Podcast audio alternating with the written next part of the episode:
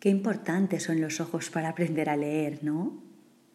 Tener una buena vista y ver el 100%. Pues siento deciros que no, que no va por ahí el tema.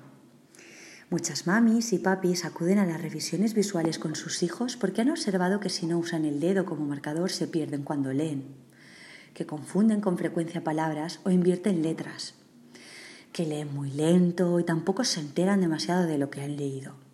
Y por supuesto, a estos niños no les gusta leer y los tienen que obligar cada vez a sentarse para hacer los deberes o coger un libro.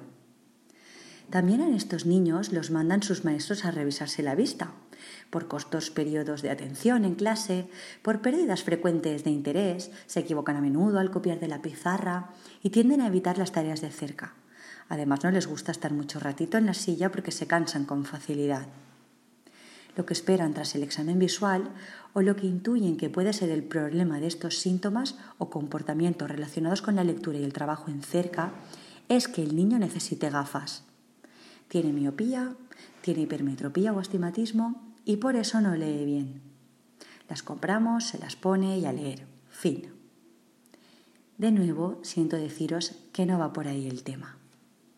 La visión nos permite comprender lo que vemos, va mucho más allá de los ojos. Vemos con el cerebro.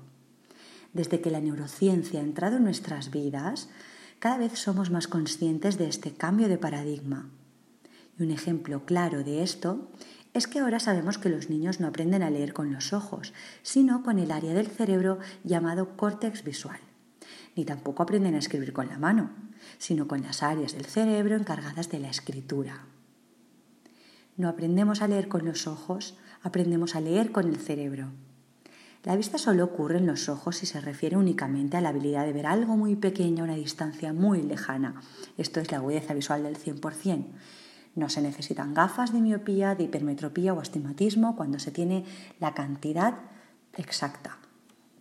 Pero la visión es un proceso cerebral y leemos y escribimos con todos los circuitos cerebrales involucrados en marcha lo que nos permite entender que si hay dificultades en la lectura o en la escritura, puede haber una inmadurez en la capacidad visual y también en la capacidad motora y emocional, porque se trata de un proceso global. Los ojos son el órgano receptor de la información visual que nos llega del entorno.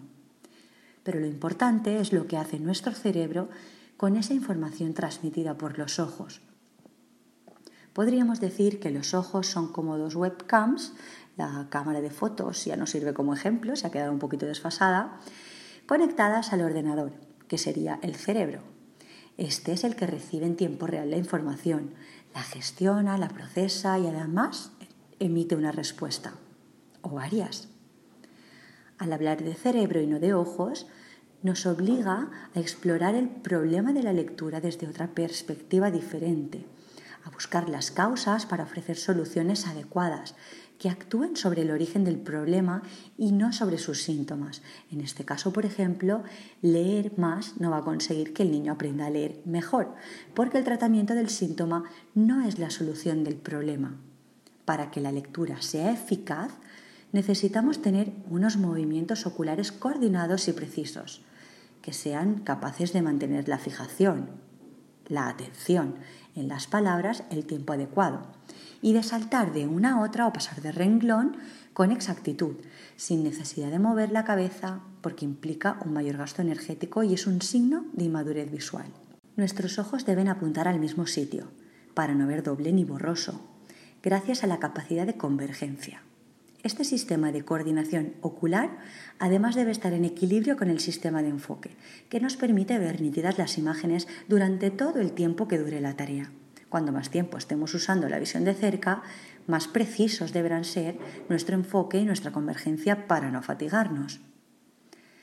La parte perceptiva y cognitiva de la visión es fundamental para reconocer y decodificar los símbolos, la memoria visual y la lógica, y transformarlos en una imagen mental, la visualización, que nos permita relacionar la información con lo conocido y dar un sentido al texto. Todas estas habilidades implicadas en el proceso de la visión y fundamentales para la lectura se sustentan sobre unos cimientos psicomotrices que se han ido desarrollando desde las primeras semanas de vida. Esto es, tener una conciencia corporal correctamente integrada, una lateralidad definida, que resulta ser a partir de los seis años, un adecuado manejo de las nociones temporales y espaciales y los movimientos automáticos integrados o los conocidos reflejos primitivos. Una inmadurez en estas áreas implicará que tendremos que empezar por reconstruir estos pilares base si queremos que el aprendizaje de la lectoescritura no suponga una misión imposible y un motivo de frustración constante para todos.